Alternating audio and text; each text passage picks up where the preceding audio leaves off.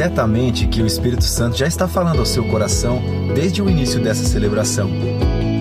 Agora, ele deseja falar de forma mais direta e pessoal por meio de Sua palavra revelada. Prepare-se com fé e expectativa para o que Deus vai falar ao seu coração. Para te ajudar a lembrar de todos os pontos dessa mensagem bíblica, preparamos um esboço que você pode baixar no nosso aplicativo.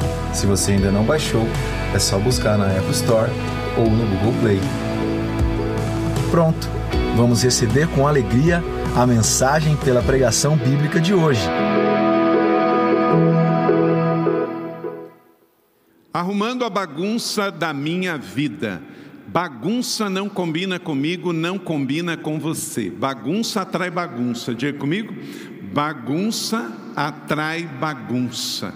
E com isso prejudica a sua vida, prejudica a sua família, prejudica a sua saúde.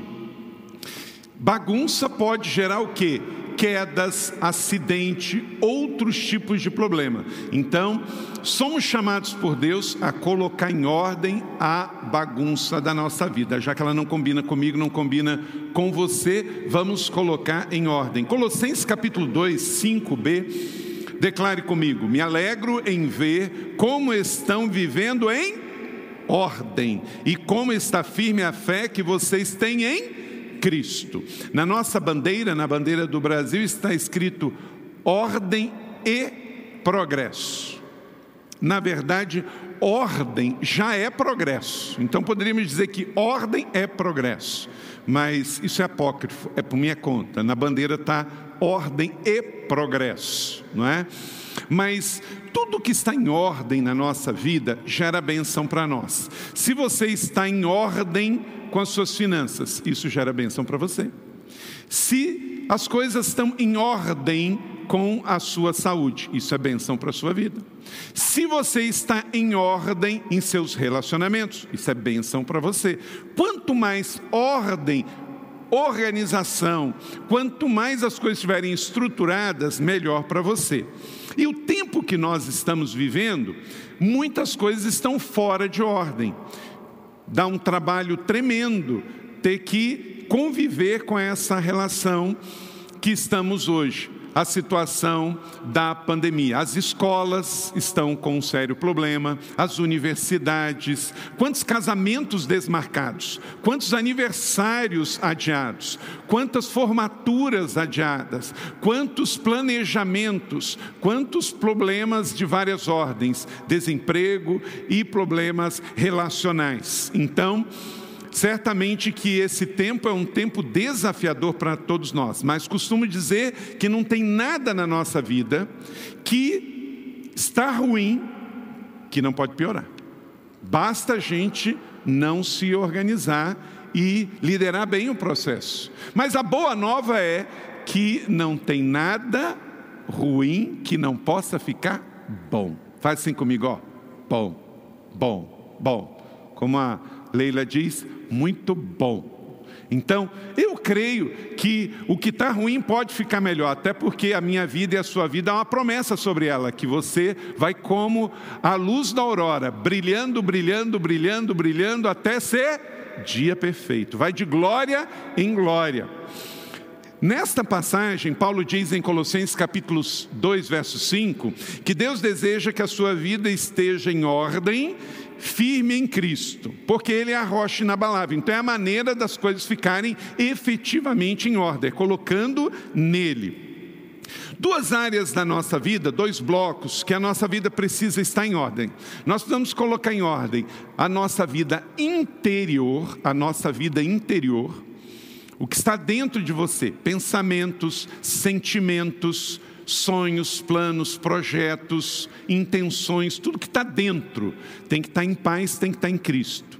Mas também é necessário colocar em ordem a minha vida exterior: trabalho, estudos, realização, ministério, tudo que está no exterior. O eu precisa estar organizado, onde estão as minhas emoções, sentimentos, pensamentos, questionamentos, alegria, medos, sonhos, e o que está no exterior: casamento, relacionamentos, estudos, planos, carreiras, trabalho. E aí, com certeza, no equilíbrio disso, eu vou estar bem para atravessar esse tempo e você também. Não precisa fazer uma escolha. Vou botar em ordem a minha vida interior, porque é mais importante que a vida exterior. Não. As duas coisas são importantes. Simultaneamente, tentar colocar o seu mundo interior em Cristo e o seu mundo exterior em Cristo. E assim ter esta única vida que você tem equilibrada por dentro e por fora, para que você equilibradamente possa andar, correr e voar os sonhos de Deus para a sua vida. Oh, oh, porque sua vida não acabou, existe vida. Estamos numa pandemia, mas ó, seu pulso está pulsando, seu coração está batendo, seus neurônios estão aí. Em nome de Jesus, dias melhores virão. Com Jesus vai ficar tudo bem. E quem se adianta governa, arruma para correr depois. Amém? Então não é porque você tem em casa que você não vai botar o lixo para fora. Ou você está em, em casa, mas tem que arrumar a sua casa, senão daqui a pouco não dá nem para entrar na sua casa, não é? Então arrume a sua vida por dentro e por fora. Hoje nós vamos ver a segunda área. É uma área interior que tem reflexo direto no exterior, arrumando a bagunça gerada pela ira. Vamos dizer isso juntos? Arruma a bagunça gerada pela ira. Como falou, você pode entrar no app da igreja e baixar aí agora mesmo o esboço desta palavra. Efésios capítulo 4, 26 e 27, na nova Bíblia viva, diz assim: leia comigo. Quando estiverem irados, então a questão não é se você vai ou não se irá, tá? É quando estiver. Você está agora ou não? Tá tudo bem, Rosângela? Tá calminha hoje? Então tá bom. Então, quando estiverem irados, não pequem, alimentando o seu próprio rancor. Todos juntos, leiam comigo. Não deixe o que o sol se ponha antes de resolverem as suas diferenças. Não deem oportunidade ao diabo. Então, isso é muito sério. Olha para cá. A questão é: não é se você vai ficar irada, é quando você vai ficar irado. Meu irmão, minha irmã, entenda isso. Todos nós, sabe por quê? Somos seres humanos. Você sabe o que, que passa aqui dentro das minhas veias e artérias? Não é versículo bíblico, é sangue. E o sangue esquenta, não esquenta?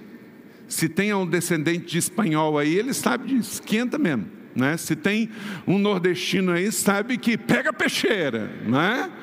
Né, Fabiano?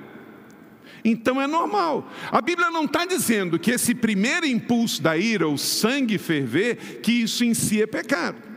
A questão é se você está firme em Cristo, para que esse sangue fervendo aí dentro da sua veia não gere um problema maior, transformando-se em pecado. Então, você que é pai, o seu filho fez algo errado, tirou, você que pecou? Não, não tem nada a ver com você. Você só está irado por causa do erro dele, do pecado dele. Agora, se você cometeu uma violência contra seu filho, que fez algo errado, aí você pecou. Então, quando estiverem irados, eu e você, homem, mulher, crente, o mais consagrado crente ira. A questão é que a manifestação é diferente. Não pequem. Então, irá não necessariamente é um pecado, mas alimentar o pecado com palavras, ações e atitudes pode vir a ser, como o próprio rancor.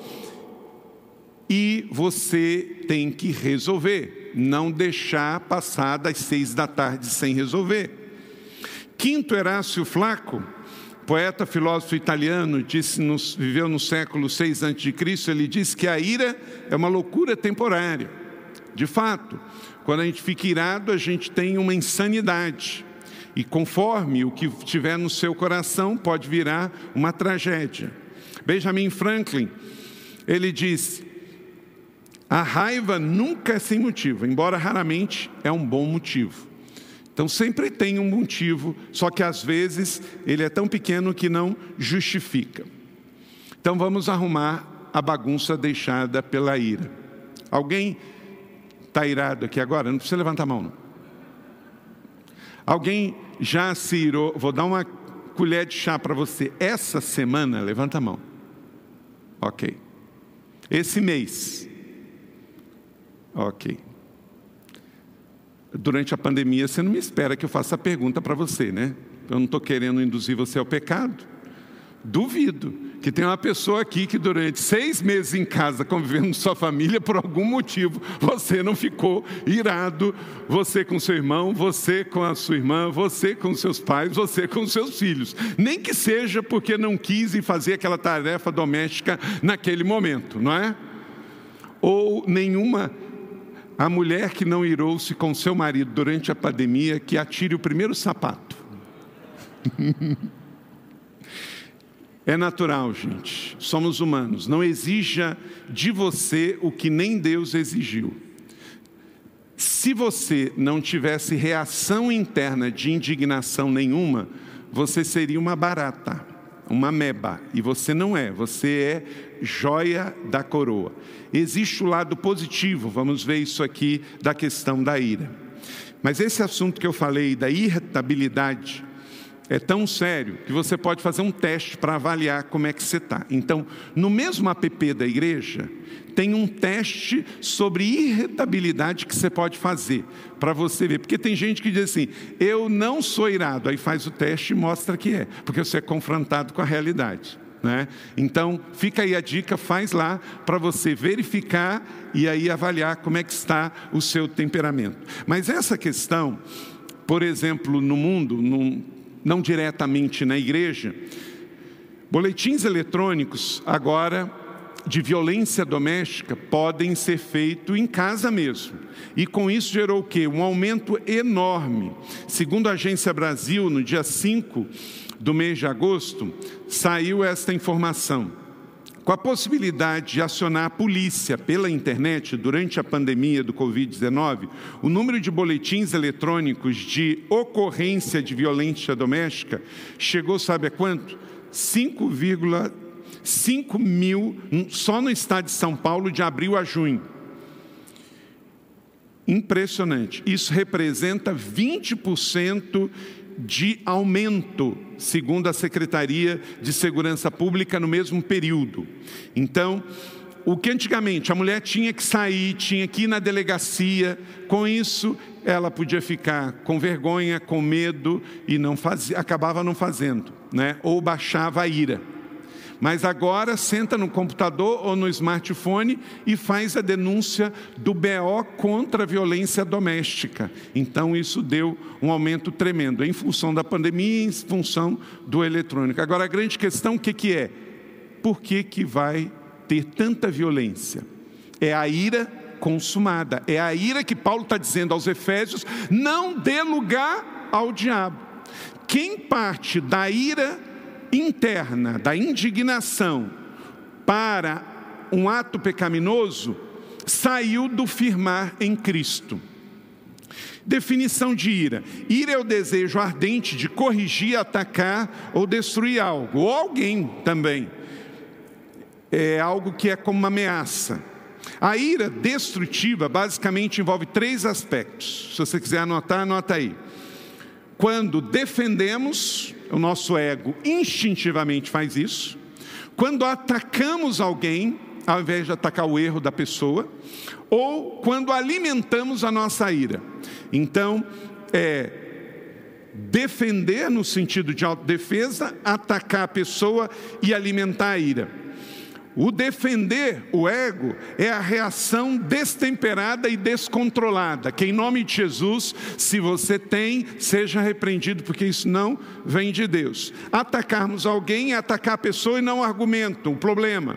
E alimentar a ira é o ressentimento, que é a isca de Satanás.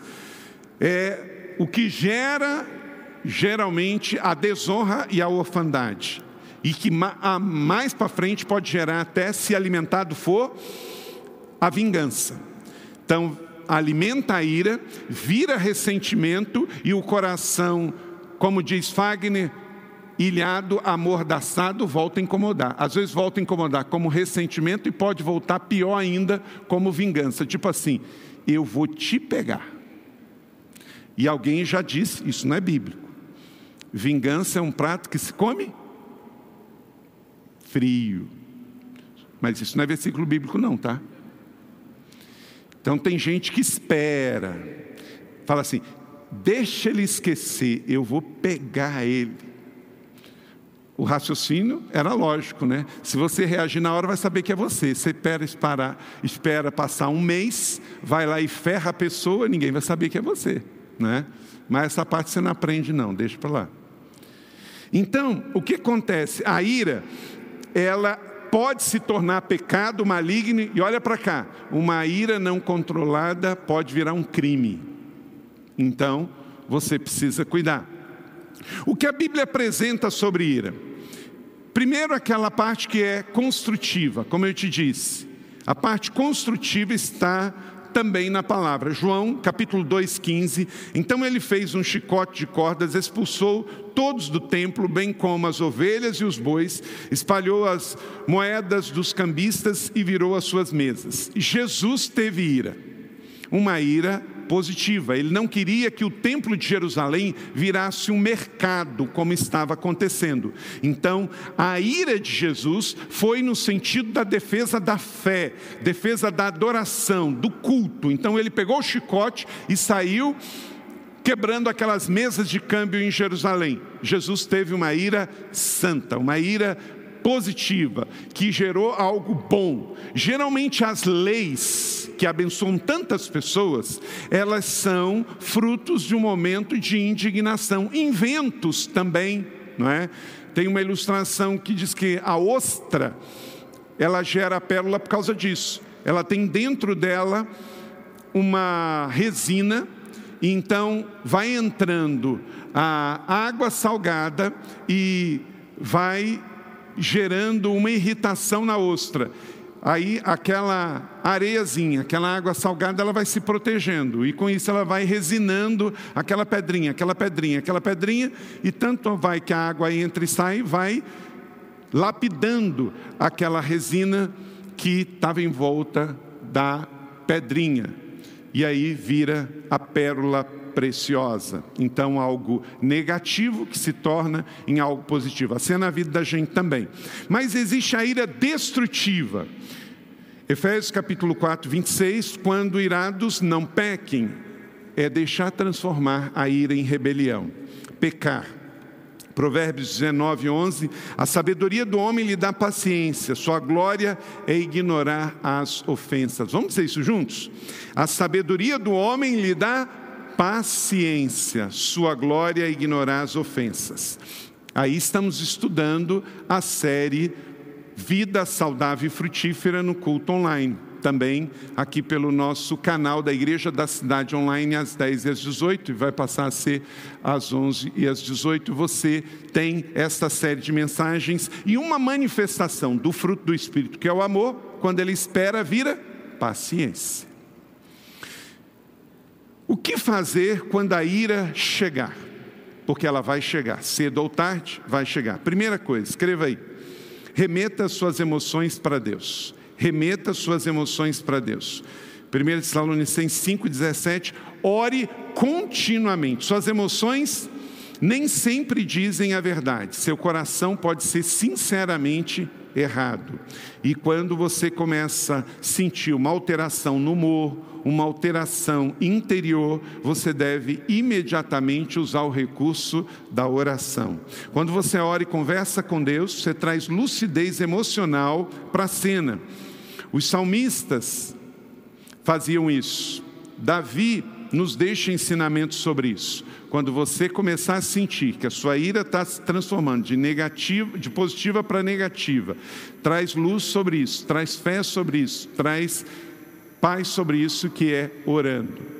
Sabe quando você perdoou alguém da sua vida que te feriu, te magoou? Quando você pode orar por essa pessoa livremente. Então isso quer dizer que essa pessoa já está livre no seu coração. Quando você nem consegue orar, é porque ela está presa ainda. Segundo, o que fazer quando a ira chegar?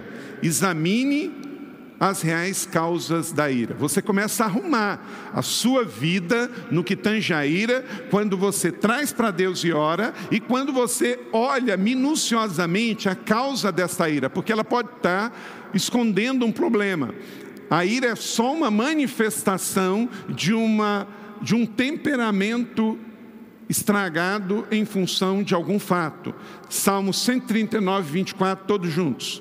Vê se há em minha conduta algo que te ofende e dirige pelo caminho eterno. Você pode orar sobre isso. Toda raiva tem uma origem. Não é exatamente aquilo que você está vendo, mas por detrás. Até cachorro com raiva tem uma origem, tem um vírus por detrás disso. Porque a, a raiva não é normal nem para cachorro, quanto mais para um ser humano, para você e para mim. Tem uma causa que tem que ser avaliada. A chave para o crescimento pessoal é o autoconhecimento e aí a liderança emocional sobre os processos, trazendo para a luz de Deus. Nesta igreja nós temos, por exemplo, o programa 30 semanas, que nos ajuda a encontrar causa de uma vida completamente destemperada. Ah, eu, num, um dos meus 30 semanas, é justamente isso. Antigamente eu não tinha pavio, agora o meu pavio está mais comprido um pouquinho, que depois de 50 anos vai melhorando, né? Eu espero que você vai melhorando, né? Eu acho que o pastor Fabiano concordou, porque ele, a risada espontânea dele, né? É porque quem está comigo já como ele há 23 anos sabe, né? Então, você começa o quê? A entender as causas reais. Aí você trata a causa e não o efeito. Terceiro, anote aí. O que fazer quando a ira chegar? Fuja dos confrontos não saudáveis.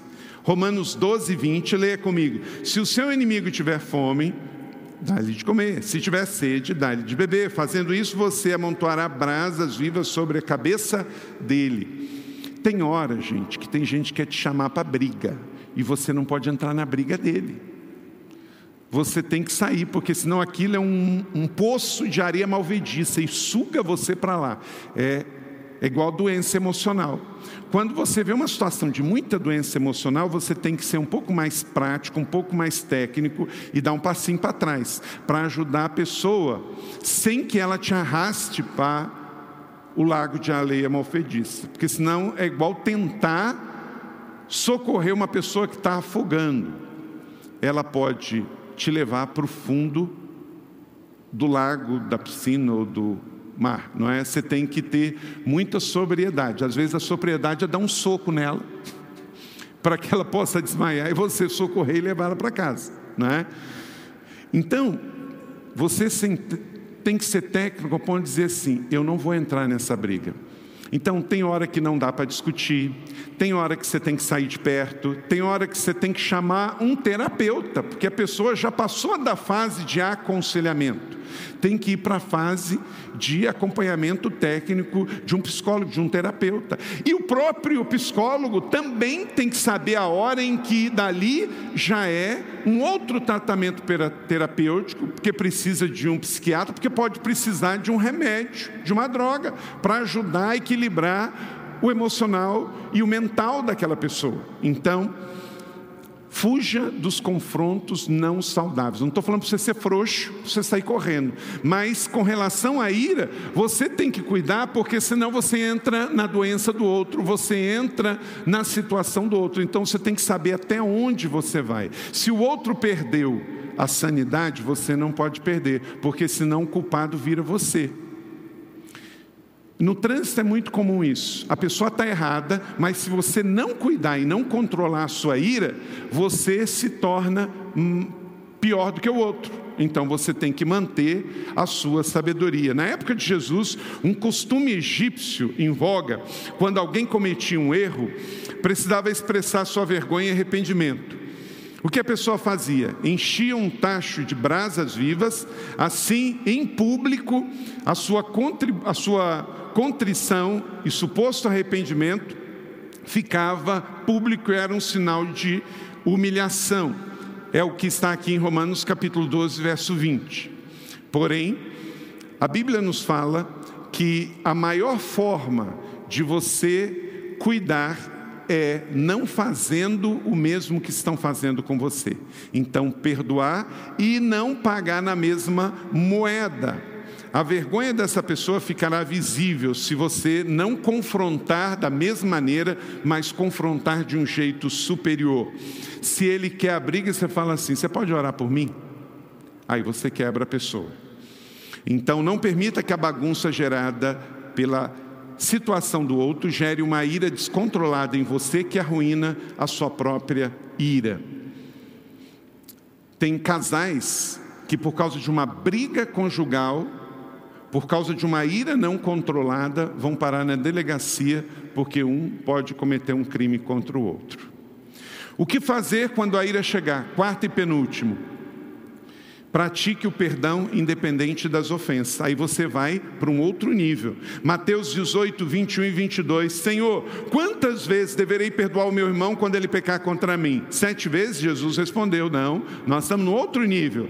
Eu digo, não até sete, mas setenta vezes sete. Quando você não perdoa, além da ira tomar conta do seu coração, ela faz com que você escravize pessoas na sua alma. Você passa a ter escravos emocionais e espirituais.